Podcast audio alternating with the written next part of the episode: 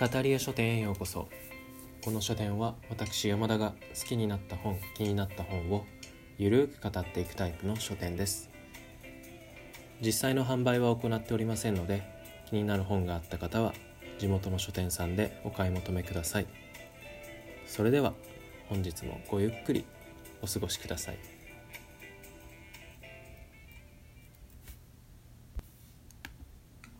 さて本日語らせていただく本はこちらです。クリストフ・コッホさんの「意識をめぐる冒険」です。珍しく岩波書店さんの、えーハードカバーを買った本ですね。いつも文庫しか買わないんですけどあのー人の意識ってすごい長年自分の中でも疑問というか不思議だなと常々思っていて、まあ、皆さんも一度考えられたことはあると思うんですけど今この体で思考して動いて体を動かしているであろう自分って実はどこから来るんだろうかってみんな悩んだことがあると思うんですよね。その悩みに対して答えを出してもらえるんじゃなかろうかということで手に取った本だったんですけれどもあの結論から言うとまあ当然今の科学の中でそのまだ答えが出てない問題ですのでまあ答えというのは得られなかったんですけれどもその中に出てくる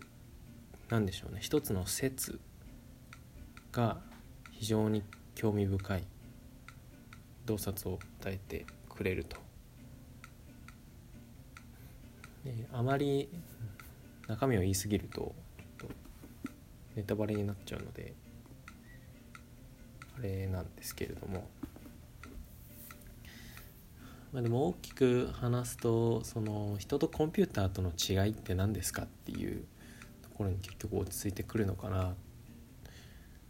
と人の脳ってシナプスとシナプスが、えーま、シナプスがつながるっていう表現がありますけれどもその過去からのその出来事の連鎖によって関連付けをどんどん行っていってその関連付けが増えるたびに、えシナプスつなぎ目をニューロン同士のつなぎ目神経同士のつなぎ目が増えていくことによって、えーいろんな思考の可能性が広がっていくというのが人間の脳の仕組みなんですけれどもじゃあ一体どの辺からそのシナプスがつながりだし出すとどの辺りから意識っていうのが生まれてくるのかなっていうのは非常に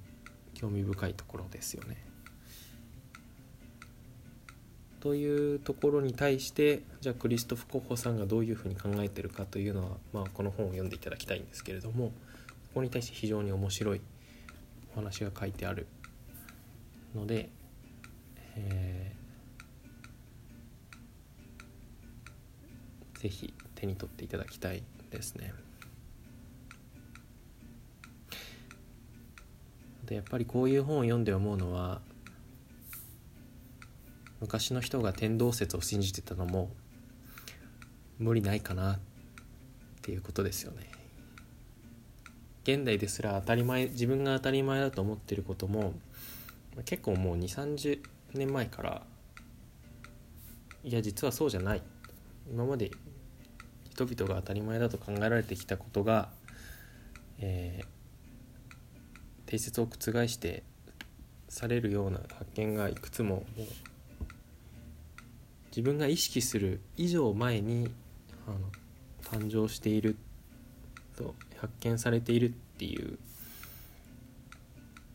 事実をこのこういう本を読んでると思い知るので何でしょうね常に謙虚でいられる手助けをしてくれるというか。そういう意味でも結構こういうノンフィクション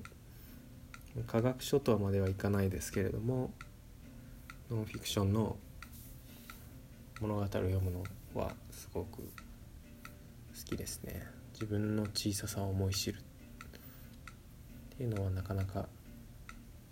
日常だとちょっと傲慢になりがちな性格なのでそういう意味でもおすすめですね。あの有名な VS ラマチャンドランさんの「脳の中の幽霊」とかそういった本を読んで意識に対して興味が出てきた中で出会った本なので、えー、まず VS ラマチャンドランさんの本で自分の脳に対する理解を一度覆してからさらに意識に対してもし興味があれば是非この意識をめぐる冒険手に取っていただいて、